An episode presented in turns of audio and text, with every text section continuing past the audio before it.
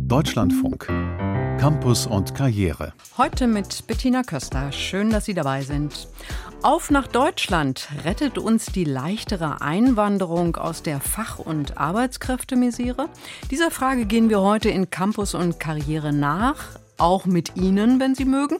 Rufen Sie uns an unter der Telefonnummer 00800 44 64 44 64. Noch einmal 00800 44 64 44 64. Und dann kommen Sie hier direkt bei uns im Studio an. I'm Robert Habeck, Germany's Minister for Economic Affairs. Germany is a country where there's plenty happening right now. Our economy is aiming to go climate neutral. Digitalization is creating new opportunities. Startups are coming onto the market, and the country is investing in its future. We offer a good working environment and a high quality of life. What we are still on the lookout for is people who fancy coming to Germany to bring in their skills, expertise, and passions sagt Robert Habeck, unser Bundesminister für Wirtschaft und Klimaschutz, in einem Video, das Fachkräfte nach Deutschland locken soll. Zehn Jahre läuft die Werbekampagne Make It in Germany, um beispielsweise Ingenieure oder Pflegekräfte aus aller Welt anzusprechen. Denn das, was schon seit Jahren prognostiziert wurde, wird immer mehr Realität.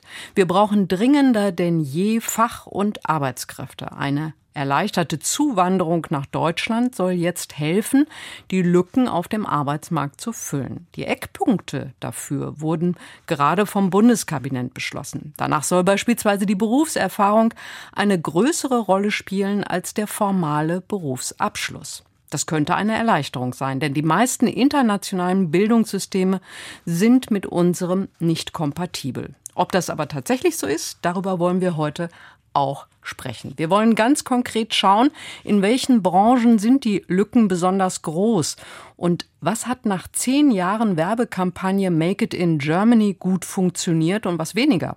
Welche flankierenden Maßnahmen brauchen wir auf dem Arbeitsmarkt, um dem Arbeitskräftemangel aktiv entgegenzusteuern? Darüber sprechen wir heute gerne auch mit Ihnen. Rufen Sie uns an unter der Telefonnummer 00800 44 64 44 64 oder schreiben Sie an campus.deutschlandfunk.de. Gerne auch mit Ihrer Telefonnummer, wenn Sie mögen, dann rufen wir Sie zurück. Jetzt stelle ich Ihnen aber erstmal meine Gäste vor. Da ist zum einen Dr. Julia Koscherkova. Sie ist wissenschaftliche Mitarbeiterin am Institut für Arbeitsmarkt und Berufsforschung. Hallo, Frau Koscherkova. Guten Tag. Professor Holger Bonin ist Research Director am Institute of Labor Economics in Bonn oder auf Deutsch Forschungsdirektor beim Forschungsinstitut zur Zukunft der Arbeit. Auch ein Sie an Sie ein herzliches Willkommen, Herr Bonin. Hallo aus Mainz. Franz Bsirske ist ebenfalls mit uns verbunden. Er ist arbeitsmarktpolitischer Sprecher der Grünen im Bundestag. Hallo, Herr Bsirske. Ja, hallo.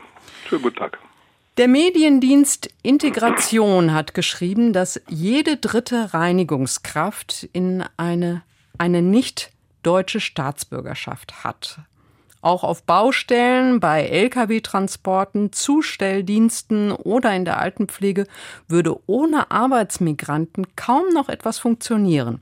Das habe die Pandemie jetzt ganz besonders deutlich gezeigt. Frau Koscherkova, stimmen Sie dem zu? Natürlich. Ähm, also deutscher Arbeitsmarkt profitiert sehr stark von äh, Migrantinnen und Migranten und äh, deren äh, Angebot von der Arbeit. Und ohne die wird natürlich kaum möglich. Aber Pandemie hat auch gezeigt, dass die besonders betroffen sein können durch solche Schocks. Ähm, unser Ergebnis, also die Ergebnisse von Institut und Arbeitsmarkt, Arbeitsmarkt und Berufsforschung zeigten, dass gerade Migra Migrantinnen und Migranten stärker von Pandemie betroffen wurden. Also die haben höhere Risiken, Arbeit zu verlieren, aber auch äh, geringere Chancen, neue Arbeit zu finden. Und das liegt insbesondere auch ähm, an deren kürzere ähm, Arbeitsmarkterfahrung, äh, geringere Sprachkenntnisse zum Beispiel ähm, oder auch ähm, vielleicht ähm, nicht gleichwertige Bildungsabschlüsse wie in Deutschland. Mhm, also, also ich spreche nicht über Reinigungskräfte natürlich in diesem ja. Fall.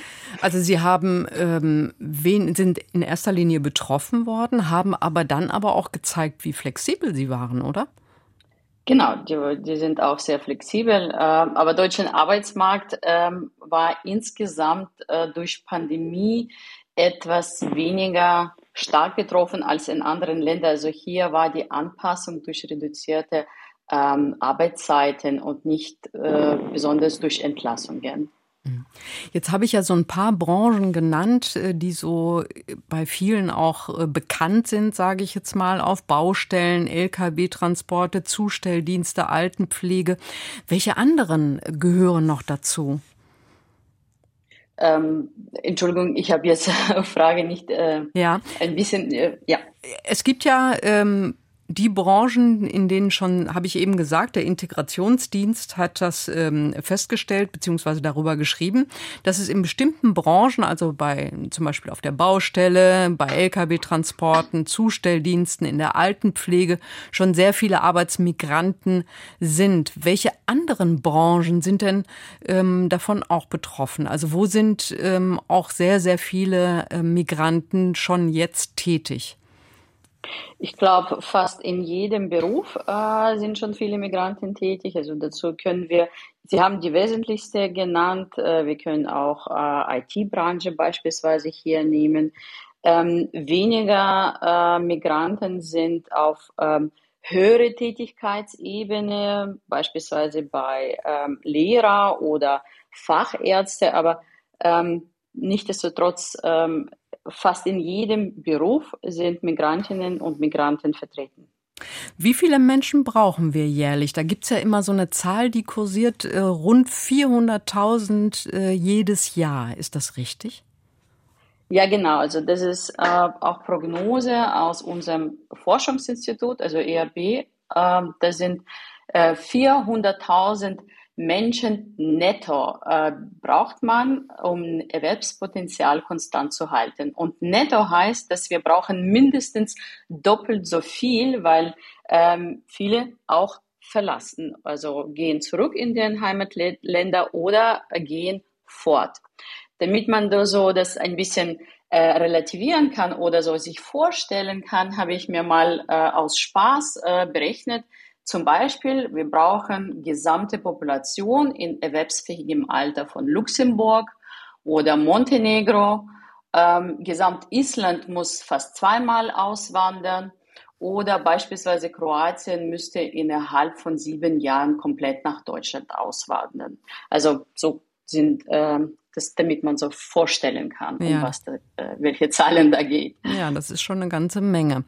Nehmen wir doch vielleicht, Herr Bonin, mal ein ganz konkretes Beispiel. Angenommen, ein erfahrener Elektriker aus Indien möchte zu uns kommen, nach Deutschland. Wir suchen im Moment nicht nur Elektriker, aber eben auch die besonders. Was muss er nachweisen, um hier arbeiten zu können? Nun, er muss ähm, zunächst einmal ähm, einen Arbeitsplatz idealerweise nachweisen oder die Intention, einen, einen Arbeitsvertrag zu haben. Ähm, denn dann äh, kommt es darauf an, welches Einkommen er erzielt. Und wenn er einen Arbeitsplatz in Aussicht hat, der ähm, quasi nach ähm, deutschen Standards eben nicht zu gering entlohnt ist und auch nicht sozusagen ein Lohndumping betrieben wird, dann hat er zunächst einmal eine Chance. Er braucht wahrscheinlich in vielen Kontexten tatsächlich deutsche Sprachkenntnisse, um diesen Arbeitsplatz überhaupt auszuüben, auch wenn das formal vielleicht gar nicht äh, notwendig ist, aber er müsste das nachweisen. Und er müsste ähm, auch ähm, im Moment zumindest noch eben eine Qualifikation nach deutschem Standard nachweisen. Das ist vielleicht die größte Schwierigkeit, denn das deutsche Ausbildungssystem ist eben sehr speziell. Und wenn wir jetzt über einen, eine, einen, einen Menschen, der quasi einsteigen will auf dem Niveau einer beruflichen Ausbildung, dann wird es ziemlich schwierig, dass, denn es ist unwahrscheinlich, dass er eben so eine Ausbildung nachweisen kann im, aus dem indischen Kontext. Möglicherweise hat er Arbeitserfahrung. Sie haben das ja erwähnt, dass das jetzt sich eben ändern soll, dass er dann eben entsprechende Arbeitserfahrung nachweisen kann. Ähm, dann wird man sehen, wie das in der Praxis funktionieren wird. Äh, denn ähm, welche Behörde in Deutschland soll jetzt prüfen, wie eine Arbeitserfahrung in Indien gleichwertiger Art eben nachzuweisen ist. Das wird ziemlich schwierig, aber im Prinzipiell was ist dadurch leichter? Im Moment wird das die große Hürde sein, diese Qualifikation auch tatsächlich nachzuweisen. Ich würde gerne dieses beschlossene Eckpunktepapier aufgreifen, das jetzt vom Kabinett beschlossen wurde. Ähm, Herr Bsirske, wie stellen Sie sich das vor? Herr Bonin hat es gerade gesagt, das könnte schwierig werden in der Praxis, ähm, da eben nicht die Qualifikation sozusagen. In Deutschland ist es ja in der Regel die duale Ausbildung, die man wahrscheinlich in Indien nicht hat. Es sei denn, es ist ein Projekt aus Deutschland. Ähm, wie, wie wollen Sie das äh, konkret bewerkstelligen? Naja, es gibt ja unterschiedliche äh, Erfahrungen. Äh, insbesondere die Anerkennung der Gleichwertigkeit ist äh, vielerorts eine Prüfung in Bürokratietoleranz, weil sie extrem lange dauert und mit extremen Hürden auch äh, versehen ist. Aber es gibt auch Ansätze, die Handwerkskammer in Leipzig beispielsweise führt eine praktische Kompetenzfeststellung durch mit einem Bescheid, der nach einer Woche kommt. Das ist sozusagen spektakulär für deutsche Verhältnisse. Aber es, es ist einiges in Bewegung, wenngleich, äh, sagen wir mal, es vielleicht an einem systematischen Blick auf den Gesamtprozess fehlt. Ähm, der ist aber wichtig, weil wir sowohl vorne als auch hinten in diesem Prozess ansetzen müssen. Und das in einer Situation, wo man die Dringlichkeit des Themas ja eigentlich nur doppelt unterstreichen kann. Und nehmen wir zum Beispiel die Gesundheitsberufe.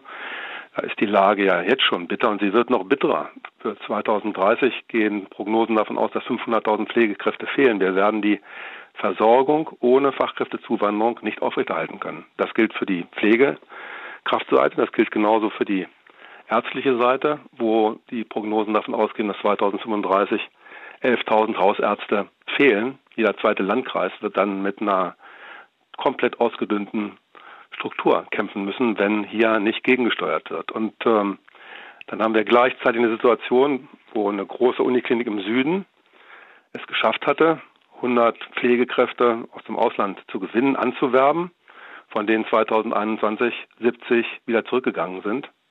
Sie hat 70 von denen wieder verloren. Ähm, das heißt, äh, es ist äh, auch das hat enorme Folgen für den Ruf Deutschlands in den Anwerbeländern. Und äh, die Frage, äh, auf was für eine Kultur treffen eigentlich angeworbene Fachkräfte hier im Land?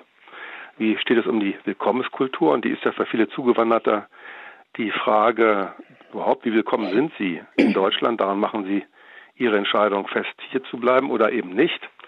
Und da treffen sie, glaube ich, auf eine Haltung, ganz verbreitete Haltung, ähm, so als würde man ihnen einen Gefallen tun, wenn man sie reinlässt und sie bei uns arbeiten dürfen. Das ist allerdings ähm, so ziemlich genau das Gegenteil von dem, was gebraucht wird. Denn wir werden und sind es jetzt schon auf die Zuwanderung ausländischer Arbeitskräfte angewiesen und äh, konfrontieren die mit einer Kultur, die keineswegs ähm, dazu einlädt, zu uns zu kommen, beziehungsweise bei uns zu bleiben. Ja. Denn, ähm, ähm, sagen wir mal, für die Anwerbung von Fachkräften ist ja die Frage, äh, auf was für eine Willkommenskultur treffen sie, äh, vielleicht noch nicht so relevant, aber relevant ist, ähm, äh, sie dann, wenn es darum geht, die Fachkräfte, die angeworben werden konnten, die gewonnen werden konnten, hier zu halten. Mhm. Jetzt, Sie haben eben schon ein paar Beispiele genannt, dass eben halt Menschen auch wieder zurückgegangen sind. Ich habe da die, die Beispiele der vielen Spanierinnen und Spanier auch im Hinterkopf, die ähm, guten Willens gekommen sind, dann aber gemerkt haben, dass das, ja, ich sag mal, die sozialen Kontakte fehlen, die Wärme in der Gesellschaft, also nicht nur die äußere Temperatur, sondern auch ähm, die menschliche Wärme ein bisschen fehlt. Das heißt, ähm, sind wir letztendlich auch alle da gefordert, ähm, zu dieser Willkommenskultur beizutragen? Absolut. Ähm, wir dürfen die ganze Diskussion nicht nur vom deutschen Blickpunkt aus führen, mit der Frage, wie kriegen wir mehr Fachkräfte nach Deutschland, gewissermaßen von innen nach außen äh, schauend, äh, sondern wir müssen in dem, äh, sind gut beraten, den Blickwinkel auch mal zu wenden und zu fragen, Deutschland muss für die Menschen, die äh, zu uns kommen, ja attraktiv sein. Wenn wir sie gewinnen wollen, müssen wir deren Bedürfnissen gerecht werden äh, und uns fragen, was denen wichtig ist. Ähm, und dabei spielt die Haltung äh, der Menschen hier im Land in ihrem Blick auf die zu uns kommenden natürlich eine absolut äh, wichtige Rolle. Äh, muss es darum gehen, auch zu fragen, wie ist eigentlich die wie steht es um die soziale Integration der zu uns kommenden? Wie wird, werden die begleitet? Wie wird, äh, wie werden sie unterstützt? beim Ankommen, das ist äh, äh, eine genauso wichtige Frage wie äh, die nach Verbesserungsmöglichkeiten im Anwerbeprozess und beim Prozess äh, Menschen dazu zu gewinnen, zu uns zu kommen. Ich habe dazu passend, glaube ich, ganz gut eine Meldung ähm, eines Hörers aus Worms, Klaus Harthausen, ähm, hat uns geschrieben. Ähm, ich betreue seit langem Migranten aus verschiedenen Ländern und kann insbesondere davon berichten, was für eine Auswirkung die Fachkräftevereinbarung für Kitas in Rheinland-Pfalz hat. Eine anerkannte Erzieherin aus der Ukraine, die dort in einem Kinderheim einer Schweizer Organisation gearbeitet hat, wird hier nicht angestellt, weil sie kein B2-Sprachzeugnis vorweisen kann. Natürlich kann sie Deutsch, aber eben nicht auf dem Papier. Es könnte ja sein, dass die Fachkraft mal ausfällt und dann darf sie die Gruppe nicht alleine leiten, dank Fachkräftevereinbarung.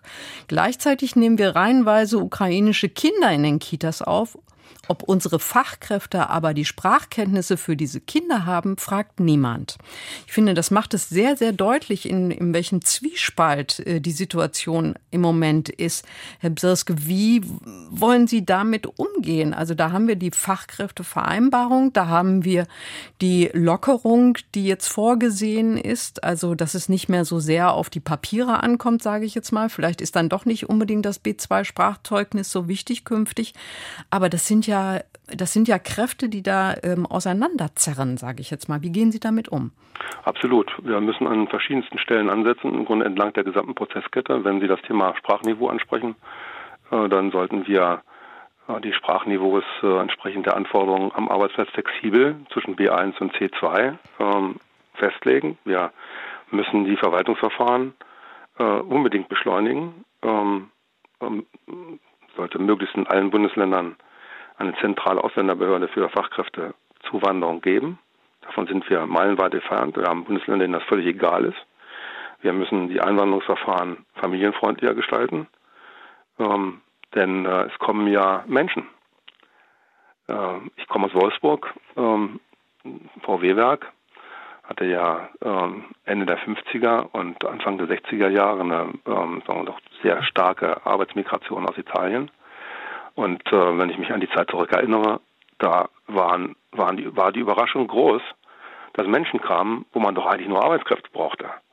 Ähm, und ähm, da müssen wir viel ganzheitlicher auf äh, den Integrationsprozess gucken. Wir müssen äh, den Erwerb deutscher Sprachkenntnisse ähm, viel stärker fördern, ähm, und zwar im Ausland wie im Inland. Äh, wir haben ja eine Situation, dass das ist ein richtiges Hindernis gibt, glaube ich, 100 Millionen Menschen auf dieser Welt, die Deutsch sprechen. Davon leben 82 Millionen in Deutschland, 8 Millionen in Österreich und vielleicht nochmal 1,3 in der Schweiz.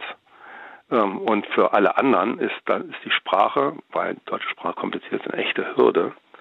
Ähm, und für uns äh, auch äh, im Wettbewerb um qualifizierte Zuwanderung ein Wettbewerbsnachteil. Ähm, wir sollten Wert darauf legen, dass Arbeitserfahrung deutlich mehr zählt als bisher und ähm, verschiedene Zugänge zum Arbeitsmarkt eröffnen. In diese Richtung zielt jetzt äh, zielen die Eckpunkte des Bundeskabinetts zur Fachkräftezuwanderung. Das ist gegenüber der bisherigen Situation, wo die Einreise im Grunde an einen Berufsabschluss gebunden war, dessen Anerkennung äh, lange dauerte, also zeitlich wirklich Monate, Monate, zum Teil über ein Jahr, äh, einen Schritt nach vorne, dass Arbeitserfahrung mehr zählen soll als bisher und äh, verschiedene Zugänge zum Arbeitsmarkt eröffnet werden. Das sind aus meiner Sicht richtige und wichtige Schritte nach vorne, äh, über denen allerdings nicht in Vergessenheit und in den Hintergrund geraten darf, dass die Einstellung in der Gesellschaft zur Zuwanderung ähm, sich grundlegend ändern muss. Ähm, wir brauchen Zuwanderung, wir sind darauf angewiesen, aber es gibt eine große Ungleichzeitigkeit im Bewusstsein äh, zwischen den, dem Bewusstseinsstand vieler in unserer Gesellschaft, der ja noch geschürt wird von interessierter Seite der Politik, und den objektiven Handlungsbedarfen, die es äh, gibt, wenn wir äh, unsere ähm, Wettbewerbsfähigkeit erhalten wollen und wenn wir unsere Gesellschaft am Laufen behalten, halten wollen. Herr Bonin, ähm, vor kurzem gab es eine Studie der gewerkschaftsnahen Hans-Böckler-Stiftung und ähm, da wurden Bewerberinnen bei Einstellungen ähm, also da, da zeigte sich, dass Bewerberinnen bei Einstellungen immer noch nach der Herkunft sortiert werden. Und ähm, beispielsweise in reichen Gegenden Frauen mit Kopftuch keine Chance hatten, sagen wir mal im, in einem Geschäft ähm, oder bei einem Arzt einen Job zu finden. Das geht in die gleiche Stoßrichtung, äh, wie Herr Bsirske gesagt hat. Also wir haben oft den Anspruch, wir brauchen Menschen, aber wollen wir sie dann wirklich so mit so, so ganz andere ähm, auch tatsächlich haben? Haben Sie da Forschung zu, Herr Bonin? Ja, da gibt es eine breite Forschung, die wir auch am Institut gemacht haben. Das sind eben solche Diskriminierungsstudien, wo man im Prinzip schaut, äh, wer wird denn zu Bewerbungsgesprächen eingeladen. Und da sieht man tatsächlich jeder, der dann eben nicht dem, dem Normschema entspricht. Also das fängt bei den Frauen an, der vielleicht aber auch nicht so hübsch ist oder der eben tatsächlich einen Migrationshintergrund hat oder den falschen Wohnort auch innerhalb von Deutschland, der wird dann eben seltener eingeladen. Das ist richtig. Jetzt könnte man etwas polemisch sagen, wenn das so ist, dass Arbeitgeber sich das leisten können, in dem Form mehr oder minder implizit oder explizit zu diskriminieren, dann kann das ja mit dem Fachkräfteengpass gar nicht so schlimm sein. Äh, das will ich, äh, also das, das muss man, da muss man wirklich aufpassen. In der Tat werden sich eben auch Arbeitgeber, wenn sie mit dauerhaften Engpässen konfrontiert sind, äh, ja, ähm, verändern müssen und eben diese Vorurteile auch über Bord werfen müssen, denn sonst funktioniert das nicht. Das ist so ein bisschen das, was Herr Bsirske auch sagte, wenn es um die Willkommenskultur geht. Auch da gibt es sehr, sehr unterschiedlich, äh, unterschiedlich agierende Arbeitgeber. Und da tun sich auch nicht alle Arbeitgeber gleich leicht. Das muss man sagen. Also ein Großunternehmen, ein Großklinikum kann das leichter tun als eben ein kleiner, äh, ein kleiner Handwerker möglicherweise, der da ganz andere, andere Erfahrungen hat oder der auch nicht so ein professionelles Personalmanagement betreiben kann und der auch nicht ähm, jetzt selber, erstmal auch selber nicht genau weiß, was muss er denn jetzt tun, um zum Beispiel im Ausland zu rekrutieren, um Menschen dann auch willkommen zu heißen heißen, was sind eigentlich die Bedürfnisse. Also da gibt es tatsächlich ein, äh, ja auch, auch, ein, auch ein Bedarf tatsächlich, nicht einfach nur zu sagen, dass die Gesellschaft muss sich ändern, sondern da muss man auch tatsächlich auch Wissen vermitteln, wie man denn mit solchen Prozessen umgeht. Ich möchte aber noch einen anderen Gedanken einbringen. Es ist eben nicht nur die Frage der Willkommenskultur. Ich glaube, wir tun uns schon, äh, machen schon Fehler, wenn wir denken, dass Deutschland jetzt sozusagen das gelobte Land wäre für international, äh, äh, internationale Migranten, die, Arbeits die gesuchte Arbeitskräfte sind. Denn diese Arbeitskräfte sind eben nicht nur in Deutschland gesucht, sondern auch in anderen Ländern. Und wenn ich eine Pflegekraft bin, dann überlege ich mir eben, wo gehe ich denn hin? Gehe ich eben in das deutsche Pflegesystem oder gehe ich möglicherweise nach Skandinavien, äh, wo möglicherweise die Arbeitsbedingungen besser sind? Fachkräfteengpässe sind eben zum Teil auch hausgemacht oder hängen eben von ganz stark davon ab, äh, wie wir Arbeitsbedingungen setzen. Und äh, das ist auch etwas, was Migranten natürlich und Migrantinnen wahrnehmen und sich eben dann möglicherweise eben für andere Systeme entscheiden. Wir, wir klagen ja darüber, dass deutsche Ärztinnen und Ärzte oder eben auch Pflegekräfte ins Ausland gehen, abwandern, ähm, weil da die Bedingungen besser sind. Und dasselbe gilt eben auch für internationale Migranten. Also wir müssen gleichzeitig eben nicht nur darauf setzen, dass wir eben äh, äh, Lücken in Deutschland eben durch Migranten und Migrantinnen äh, eben ähm, füllen, sondern uns auch überlegen, was müssen wir denn eigentlich tun, um als Arbeitgeber attraktiv zu sein und attraktive Jobs zu bieten. Gleichzeitig fühlen sich viele Arbeitsmigranten aber als äh, Lückenböser für Deutsche, die besonders anstrengende Tätigkeiten einfach nicht mehr machen wollen. Ich, ob das jetzt der Bau ist, sage ich jetzt mal, oder die anstrengenden Lieferdienste, die unter sehr unter Zeitdruck stehen und äh, die Päckchen uns nach Hause bringen. Oder ich sag mal, äh, das Hotel, wo äh, teilweise ja wirklich prekäre Arbeitssituationen sind. Da gibt es dann den rumänischen Zimmerservice, wo kein Mensch Deutsch spricht. Und in leitender Position sind dann etwas aufgestiegene, das ist dann die nächste Kaste, sage ich jetzt mal, der äh, Zugewanderten, vielleicht arabische oder aus Kroatien, die dann ein bisschen mehr Deutsch sprechen und aber auch keine besonders angenehme Arbeitssituation haben. Wie kommen wir denn aus dieser Krux raus? Weil das bietet ja auch ganz viel Sprengstoff für die Gesellschaft. Das bietet ganz viel Sprengstoff für die Gesellschaft. Man muss sich erstmal fragen, wollen wir das tatsächlich durch Migration lösen? Denn wir haben es da ja mit Jobs zu tun, von denen wir, wir klagen darüber, dass wir in, in Deutschland einen sehr, sehr großen Niedriglohnsektor haben mit prekären Arbeitsverhältnissen. Und äh, es kann eigentlich nicht die Lösung sein, dass wir jetzt sagen, okay, dann füllen wir das mit prekären Migrantinnen, die jetzt aus dem Ausland kommen und eben sich am Ende der sozialen Skala nach unten einordnen müssen, in der Hoffnung, dann, ja, das ist die klassische, klassische Aufstiegsgeschichte, die man ja, weiß ich nicht, mit den USA verdient, dann sich vom Teller Tellerwäscher zum Millionär heraufzuarbeiten. Diese Geschichte funktioniert aber nicht. Die funktioniert heute auch nicht mehr in den USA, wenn Sie sich da die Mex mexikanischen Migrantinnen anschauen. Die funktioniert in Deutschland noch weniger in der Gesellschaft, die relativ äh, wenig äh, aufwärts mobil ist. Insofern muss man da tatsächlich eher darüber nachdenken, wollen wir diese Art von Jobs und was müssen wir denn tun, um diese Jobs eben weniger prekär zu machen? Dann bekommen wir nämlich auch tatsächlich möglicherweise äh, besser qualifizierte Migrantinnen, die diese Jobs dann auch eventuell machen können, wenn die Deutschen die nicht machen wollen. Aber möglicherweise werden diese Jobs dann auch für Deutsche wieder attraktiver, wenn die Löhne stimmen, wenn die Arbeitsbedingungen äh, stimmen.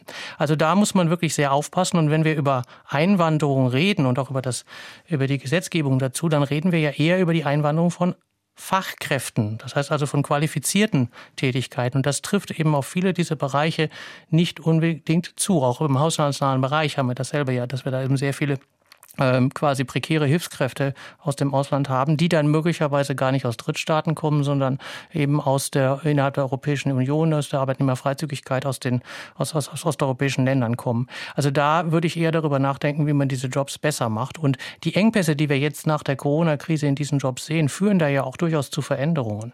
Die können einerseits äh, in dem Bereich sein, dass man eben sich überlegt als Arbeitgeber, kann ich das nicht anders organisieren? Muss ich mein Hotelzimmer jedes, jeden Tag eben äh, reinigen lassen oder noch alle zwei Tage?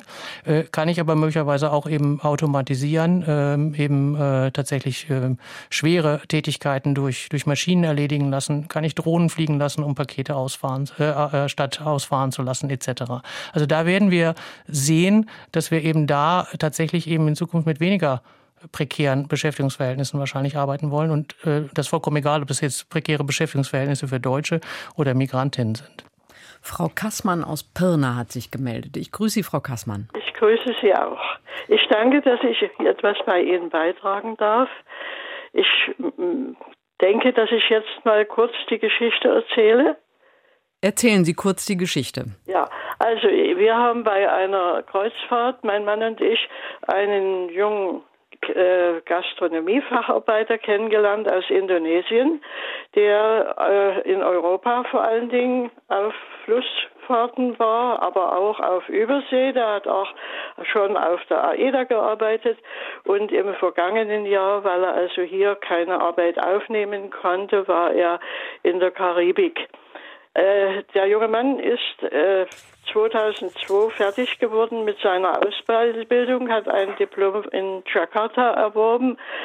Äh, ich habe ihm geholfen, hier auf, äh, an Land eine Stelle zu finden. Wir haben hier in Pirna Freunde, die haben ein Hotel und Restaurant.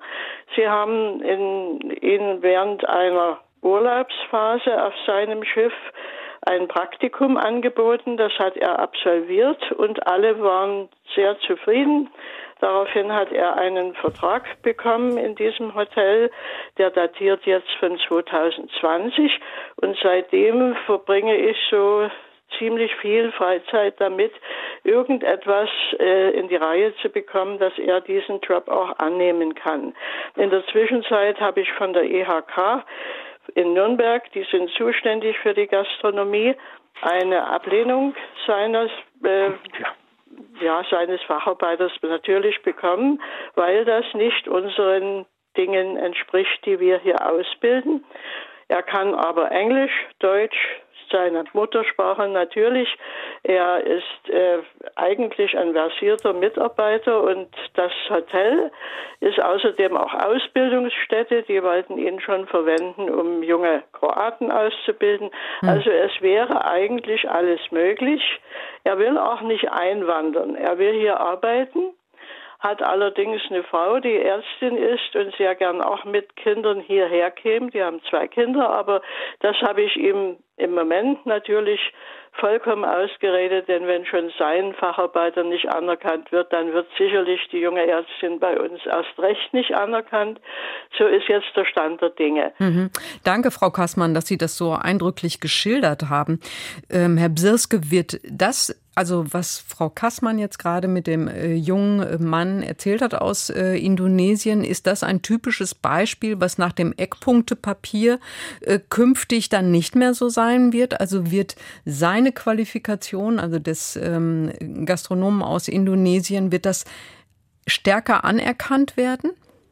Nach dem Eckpunktepapier sollen Zugewanderte mit einem Abschluss im Herkunftsland nach zweijähriger Berufsausbildung dort und mindestens zweijähriger Berufserfahrung in Deutschland in ihrem Tätigkeitsfeld arbeiten können.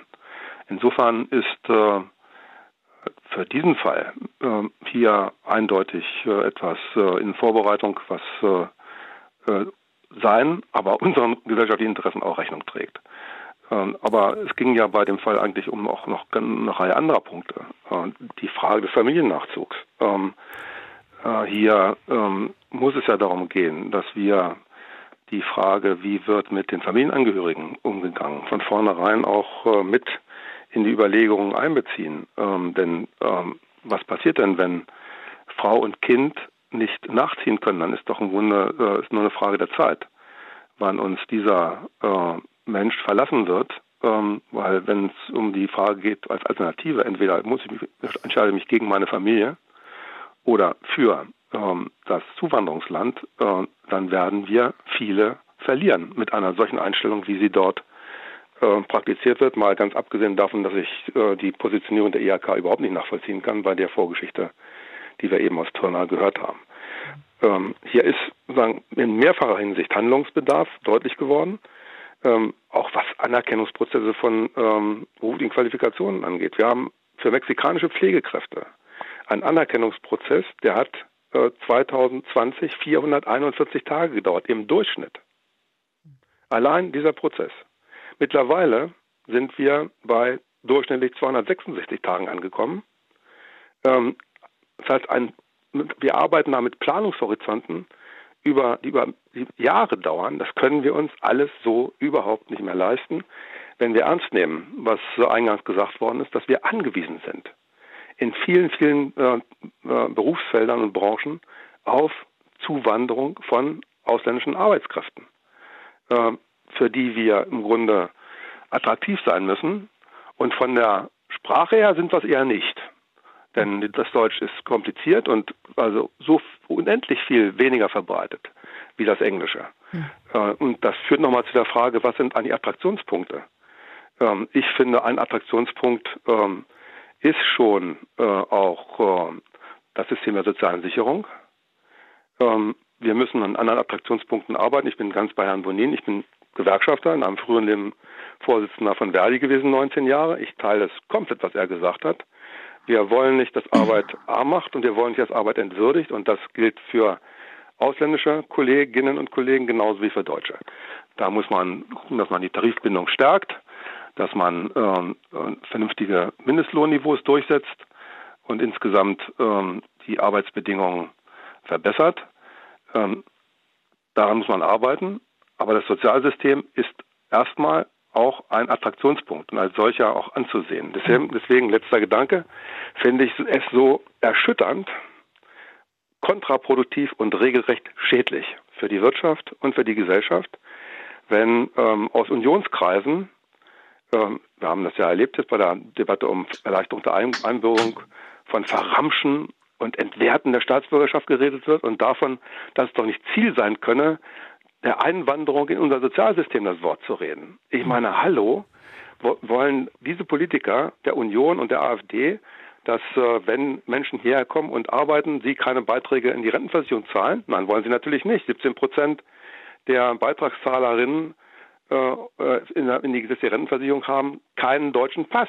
Mhm. Ähm, davon ein, also Einwanderung ins Sozialsystem abzulehnen, ist sowas von äh, kontraproduktiv und sowas von verhetzend und eigentlich von der, vom Bild, das da entworfen wird von den Zuwandernden und dann, äh, sozusagen von den Ressentiments her, die da bedient werden, das genaue Gegenteil von dem, was wir brauchen. Und gegen solche Strömungen äh, muss man ankämpfen. Sie schaden der Wirtschaft, sie schaden unserer Gesellschaft und sie spalten und das ist nicht gut. Und ich möchte noch mal an dieser Stelle unsere Hörerinnen und Hörer direkt ansprechen, wenn Sie sich melden wollen, vielleicht auch mit einem konkreten Fall, so wie wir es eben gehört haben, gerne unter der Telefonnummer 00800 44 64 44 64 oder schreiben Sie uns an campus@deutschlandfunk.de, gerne auch mit Ihrer Telefonnummer, dann rufen wir Sie zurück. Campus und Karriere. Wir diskutieren heute Mittag darüber, ob Arbeitsmigranten unsere immer größer werdenden Lücken an Fach- und Arbeitskräften füllen können. Hilft dabei ein aufgepepptes, modernes Einwanderungsrecht oder was muss darüber hinaus geschehen, um offene Stellen wieder besetzen zu können und vielleicht auch, was muss sich ändern in unserer aller Haltung auch äh, Migranten gegenüber. Frau Marlin Zobel hat sich jetzt bei uns gemeldet. Hallo, Frau Zobel. Ja, guten Tag. Sie kümmern sich sozusagen in Anführungsstrichen um ukrainische Flüchtlinge, helfen denen ähm, auch hier einen Job zu finden? Ähm, genau, um das noch so ein bisschen auszuführen, wir kümmern uns, also wir unterstützen Geflüchtete ohne ukrainische Staatsbürgerschaft, die, aus, die jetzt vor kurzem hergekommen sind, dabei ähm, ähm, die bürokratischen, das bürokratische Wirrwarr ähm, zu durchlaufen, ähm, helfen dabei, Sprachkurse zu vermitteln und ähm, rechtliche Angelegenheiten zu bewältigen. Und das ist ein großer Pool, sage ich mal, an Menschen, die bereits ausgebildete Fachkräfte sind oder Studentinnen, die äh, Medizin oder im Ingenieurswesen studiert haben ähm, Jura fertig studiert haben, teilweise, die jetzt schon fleißig in Deutsch lernen sind, teilweise schon B2-Zertifikate äh, haben und ähm, aber immer noch vor dem Problem stehen der, äh, der ähm, Abschiebung quasi äh, mhm. äh, bedroht zu sein. Und da ist jetzt einfach meine Frage, warum dieser große Pool an Menschen nicht wirklich ähm, die notwendige staatliche Unterstützung bekommt, um ähm, Ausbildungen anerkennen zu lassen oder um ähm, vereinfacht in Universitäten zu gelangen. Ähm, das sind alles Menschen, die nicht in die Ukraine zurück wollen und die auch in ihre Herkunftsländer, die ja dort auch nicht so hin zurück können. Und ähm, das ist auf jeden Fall sehr mysteriös für uns alle, da dann zu hören, dass Deutschland abhängig ist und Fachkräftemangel hat. Hm. Ähm, genau. und es gleichzeitig nicht vorangeht, so, ne? Mhm. Genau. Und da werden jetzt auch die ersten Abschiebungen finden da schon statt. Ähm, und genau, ähm, was die ähm, Aufenthaltsgenehmigungen angeht, das ist alles in der Schwebe. Die mhm. Leute kriegen auch nicht wirklich die notwendige Unterstützung, außer von Kollektiven wie unseren. Da gibt es halt nur Briefe auf Deutsch und ähm, viel, viel Unmut der Behörden, ähm, diese Leute zu unterstützen. Mhm. Und ähm, das ist ja angesichts dieser Problematik äh, sehr seltsam. Frau Tobel, ich würde diese Frage sehr, sehr gerne weitergeben an äh, Frau Koscherkova, die ja am Institut für Arbeitsmarkt und Berufsforschung ist. Denn ich weiß, dass sie auch sehr viel gerade zur Integration von Geflüchteten arbeitet. Mhm. Ja, genau, danke schön. Ich habe noch nicht ganz verstanden, um welche Geflüchtete es geht. Also das sind Geflüchtete aus der Ukraine, aber ohne ukrainische Staatsangehörigkeit die dort studiert haben, die dort gearbeitet haben, genau. Ah ja. Leute okay, aus also den, ähm, ja, Leute aus afrikanischen Staaten, nordafrikanischen Staaten und so weiter. Okay, also das heißt, die unterliegen nicht diese äh, 24 Paragraph, äh, also diese Massenstromrichtlinie. Ja, es Richtig. ist eine, eine gute und wichtige Frage. Also diese Personen sind äh, ebenso geflüchtet äh, von dem Krieg äh, und äh, sind hierher gekommen. Und ähm, die Möglichkeit, denen zu eröffnen, hier zu bleiben, äh, aus äh, humanitären Gründen, wäre schon wichtig. Ähm, anscheinend, äh, also die Rechtslage, ich, ich bin nicht die Experte für die Rechtslage, äh, aber die Rechtslage im Moment äh, sieht vor, anscheinend, dass diese Personen äh, eher in den Herkunftsländer gehen könnten, weil in Herkunftsländer ähm, äh, kein Krieg gibt. Richtig, Aber ich gebe, ich gebe Ihnen völlig kann. recht, dass, dass diese Personen ähm, ähm, auch ein Potenzial wäre äh, für Deutschland. Es ist natürlich auch keine riesengroße Gruppe, wird unseren Fachkräftemangel nicht äh, ähm, ja, äh, beseitigen. Äh, Nichtsdestotrotz, ähm, das ist auch Potenzial und ähm, wir könnten diese Personen unterstützen. Mhm. Ähm, es gibt bestimmt äh, diese Möglichkeiten über die ähm, äh, Beschäftigungsduldung oder Ausbildungsduldung äh, vielleicht zu bleiben. Also vielleicht sollte man über diese Kanäle ähm, schauen, ob das funktioniert. Ja, das, das ähm, wird versucht. Das versuchen wir ständig. Also wir begleiten ja auch Leute auch auf die Termine zur Ausländerbehörde und so weiter. Und das wird teilweise überhaupt gar nicht gewollt und anerkannt. Also das ist dann auch von den Behörden ähm, eine Sache, die oft eher mit Unwilligkeit begegnet wird. Herr Bsirske, wie sehen Sie das? Wie schauen Sie darauf? Ähm, naja, im Kleinen ist ja, das groß, ist ja oft das Große erkennbar.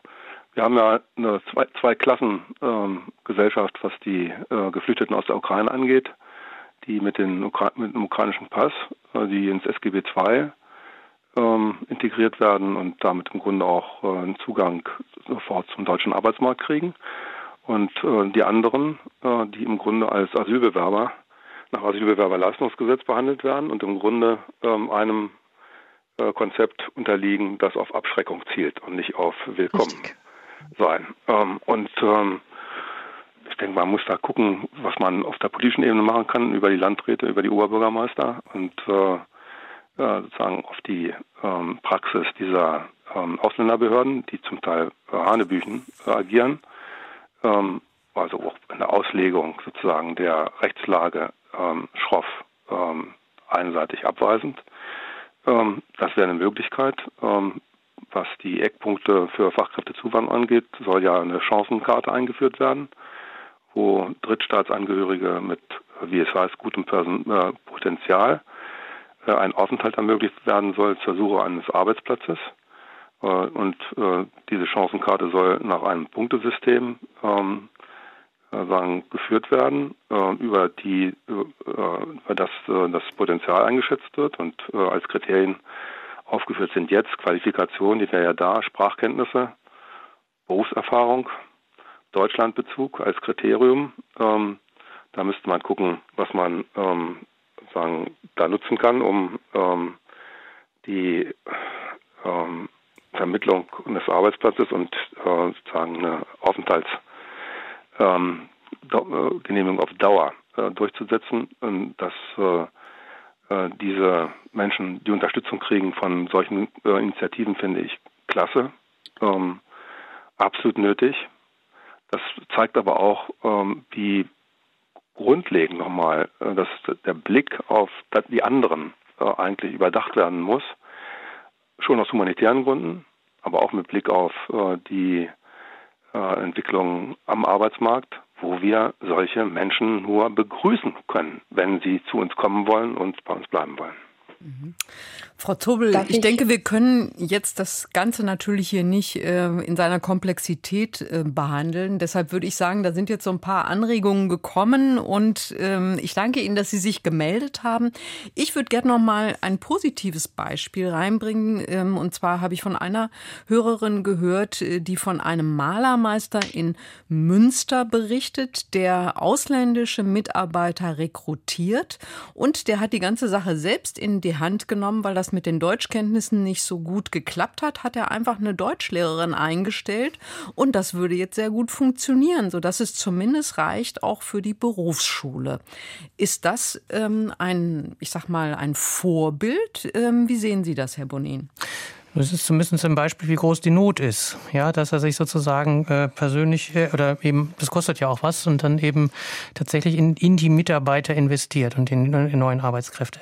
Ähm, also das ist sicherlich ein, ein, ein, ein, ein Beispiel. Man muss darüber nachdenken, kann das jedes Unternehmen? Das kann man sicherlich nur, wenn man eben eine bestimmte Zahl von ausländischen Fachkräften tatsächlich benötigt.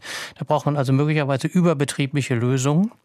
Äh, und äh, man muss natürlich auch fragen, ist das wirklich, ja, Ökonomen würden sagen, effizient, wenn das jeder jetzt quasi auch in die eigenen Hände nehmen muss? Es gibt ja durchaus Strukturen, was auch die, äh, den Spracherwerb angeht.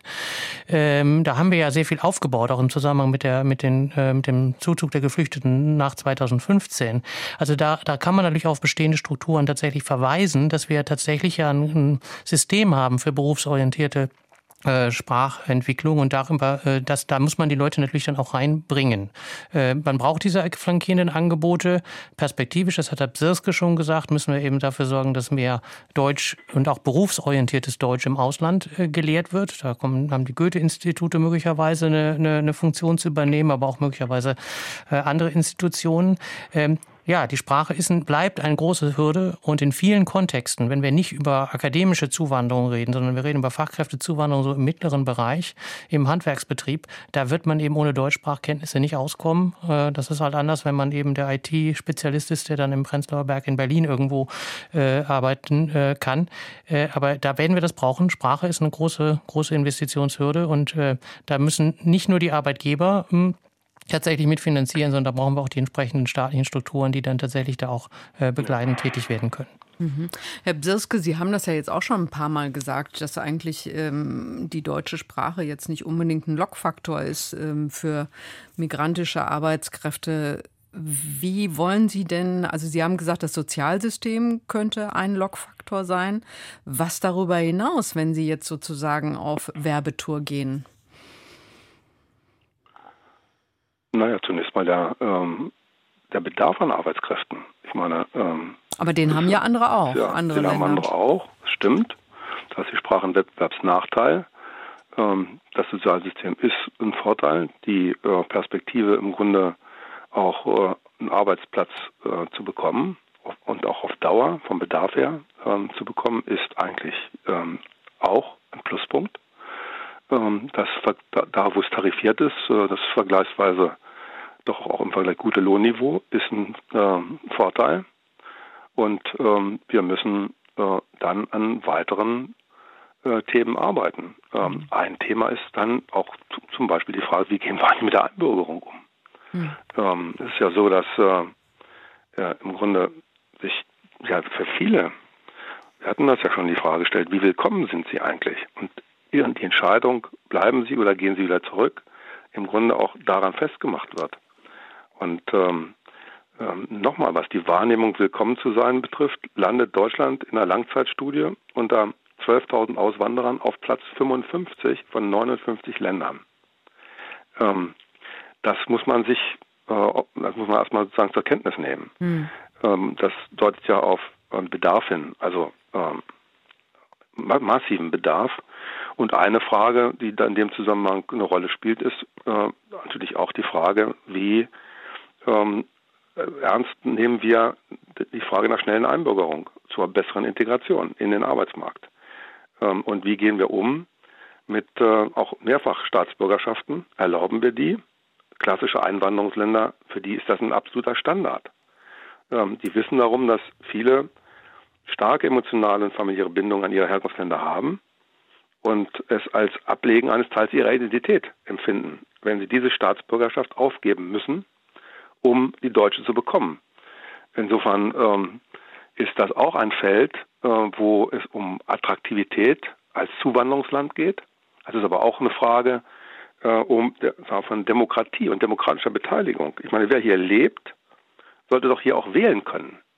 Jedenfalls nach einer relativ überschaubaren Zeit äh, der, ähm, äh, wo der Lebensmittelpunkt hier in unserem Land liegt. Da sind wir nicht.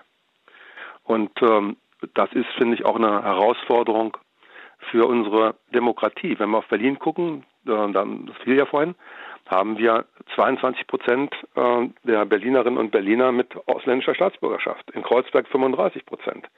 Von denen ähm, sie nicht wählen können, wenn sie keine EU-Bürgerinnen und Bürger sind ich finde, das kann sich eigentlich eine demokratisch, also mit einer Gesellschaft, die den Anspruch hat, äh, demokratisch verfasst zu sein, nicht leisten auf Dauer. Mhm. und auch unter dem Gesichtspunkt muss man daran.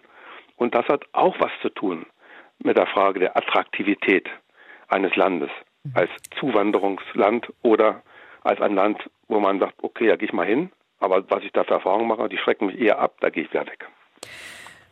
Ich, würde hier ja, ergänzen, wenn es geht. Ja, gerne. ja, wir haben davor über Kanada auch gesprochen. Also ähm, wichtige Attraktiv Attraktivitätspunkte sind, also vielleicht sollte Deutschland an die gute Arbeitsbedingungen äh, Punkt äh, arbeiten, also dass, dass wir auch gute Arbeitsmarkt Arbeitsbedingungen haben, also nicht so äh, prekär, auch gerechte Entlohn Entlohnung.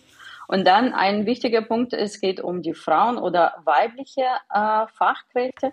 Also hier, um attraktiv für äh, weibliche Fachkräfte zu sein, braucht man auch so Unterstützung bei der Kinderbetreuung oder Einbeziehung von Kindern in Bildungssysteme. Mhm. Also in Deutschland, äh, das ist ein Problem. Und ähm, weibliche Fachkräfte, insbesondere mit Migrationshintergrund, ähm, sind äh, doppelt benachteiligt. Ähm, und ähm, ein von Faktoren sind, ist fehlende Möglichkeit der Kinderbetreuung oder ähm, äh, Einbezug von Kindern in Bildungssysteme. Mhm. Also das ganze Netzwerk sozusagen genau. muss ähm, auch stimmen. Vielleicht zum Schluss noch ein Vorschlag von einem unserer Hörer, Hörern. Äh, Rolf Schäfer hat sich gemeldet. Ähm, sein Vorschlag, man sollte in den deutschen Botschaften, Konsulaten eine Art Arbeitsamt einrichten, in dem sich Ausländer über mögliche Stellen in Deutschland informieren und dann bei den vorgestellten Firmen bewerben können. Ist das eine Möglichkeit? Herr Psirske? Unbedingt ja. Wir müssen die Verwaltungsverfahren beschleunigen und das beginnt im Grunde in den Konsulaten. Ähm, da müssen wir im Grunde die Zuwanderungsmöglichkeiten erleichtern. Da müssen wir an einer schnelleren ähm, Anerkennung sprachlicher Qualifikationen arbeiten, an verbesserten Angeboten, Sprach, die deutsche Sprache zu lernen und an einer Beschleunigung des Prozesses. Wir haben ja jetzt eine Situation, wo, äh, sagen, was passiert da? Da werden zunächst mal die Zuwanderungsunterlagen erhoben. Ähm, dann werden die verschickt, äh, in der Regel an die Regierungspräsidien als Prüfstelle für die Anerkennung der Berufsausbildung. Mhm. Die Regierungspräsidien geben die Erkenntnisse an die BA weiter. Die muss der Anwanderung zustimmen. Die, dann, wenn sie das tut, geht die Zustimmung ans Konsulat oder die Botschaft im Herkunftsland. Ein langer Weg, Herr Bsirske. Alles auf dem Postweg, wo Dokumente schon mal verloren gehen können und dann mit Wartezeiten, die ähm, über Monate, ja zum Teil über ein Jahr gehen. Das geht so nicht. Und, das ist, ähm, Herr Bürske, das muss ein Schlusswort sein, weil unsere Nachrichten warten. Unsere Zeit ist zu Ende. Ich danke Ihnen sehr, dass Sie mitdiskutiert haben hier heute über das möglicherweise moderne Einwanderungsrecht äh, in Deutschland, was diskutiert wird.